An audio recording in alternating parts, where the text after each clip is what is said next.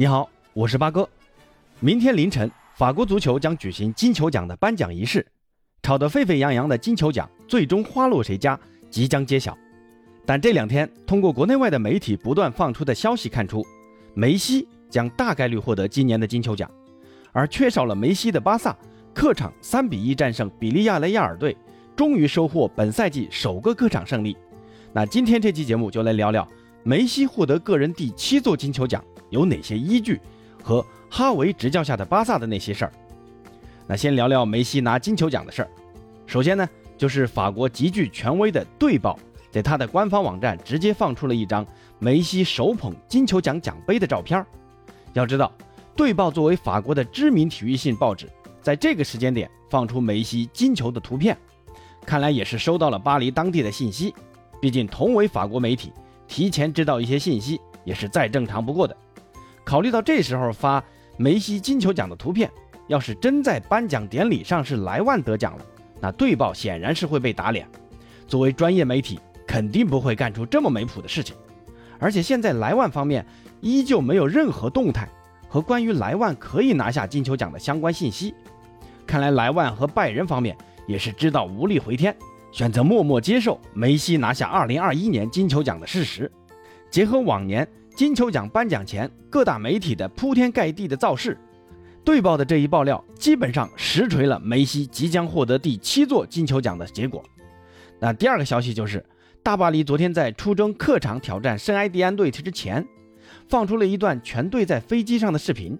从视频中可以看出，梅西罕见的刮了胡子，形象看上去年轻了不少。那众所周知，梅西自从2016年美洲杯开始，他就留取了胡须啊。改变了自己的形象，但是往往在重要场合中，梅西都会刮掉胡子。比如说，2019年，梅西就在获得金球奖前刮掉了自己的胡子。那这次只是打个联赛的客场比赛，相信还不足以让梅西如此对待。很大可能是因为要出席颁奖仪式，才会在形象上做出改变。对此，外界普遍认为梅西的最新决定已经终结了金球奖的悬念。而此刻，梅西也仿佛在说：“不装了。”摊牌了，我就是今年的金球奖得主。根据梅西在今年的表现来看，他也确实配得上金球奖。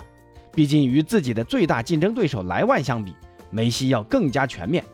之前当金球奖投票环节正式结束时，莱万在本年度各项赛事中共打进了四十八球，助攻了九次，个人制造了五十七球，而梅西则打进了三十八球，有十二次助攻，个人参与了五十球。从个人数据上相比，莱万稍稍占优，但是在团队荣誉的对比中，梅西可是遥遥领先。毕竟梅西的国王杯冠军含金量超过了莱万的德超杯冠军，梅西的美洲杯冠军则要碾压莱万的德甲冠军。最为重要的是，梅西还是美洲杯最佳球员、美洲杯最佳射手以及美洲杯助攻王。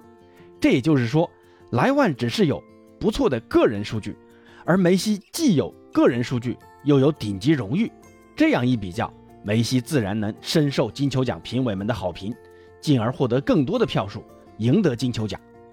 不过，梅西的主要表现是在上赛季的巴萨和阿根廷国家队获得的。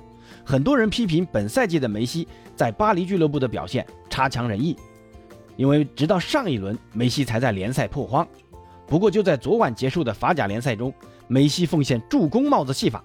最近两轮比赛中，梅西参与了大巴黎的五个进球，状态逐渐回归，也算是给金球奖做个预热吧。而巴萨更是在梅西出走后陷入低谷，一番风波后才迎来哈维的回归，给巴萨注入新的生机。哈维来到巴萨之后，这三场比赛八哥看下来的感觉就是，精神面貌跟以前不一样了。哈维对于前场紧逼的要求非常高，这跟塞迪恩时期再到科曼时期。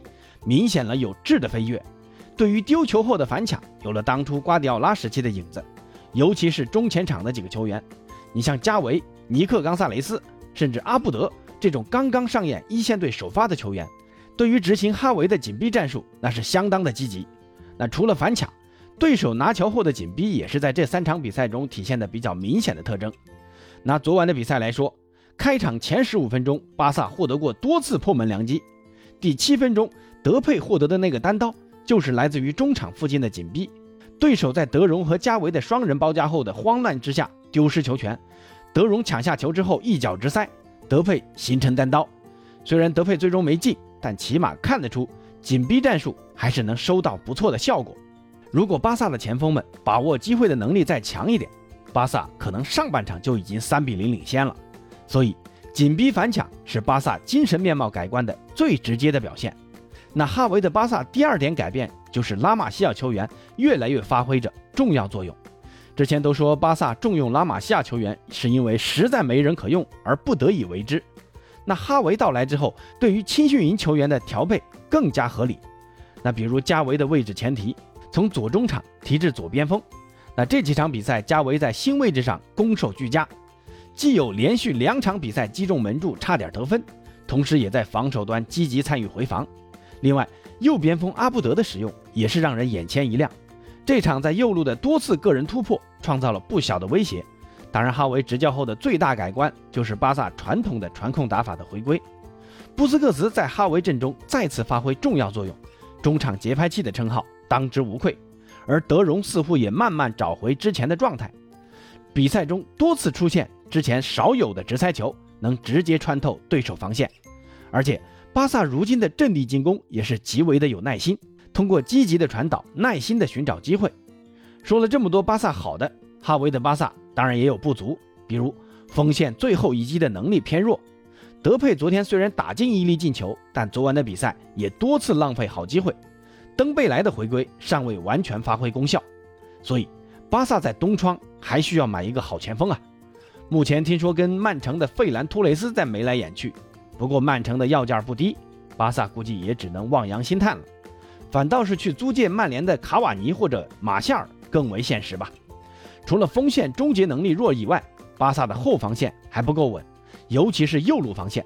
哈维这几场用了明格萨、阿劳霍、加西亚来打右路，明格萨已经证明了不堪大用，加西亚一到右路就是个大漏勺。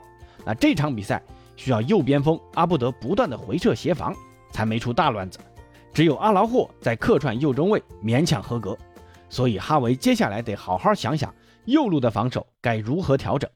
不过好在德斯特很快就能上了，而且明年一月份之后阿尔维斯也能上场，到时巴萨的右路可以说是安枕无忧了。那好，今天呢就先聊到这儿。关于梅西拿金球奖，您又有什么想说的？可以在评论区留言。咱们下期节目再见。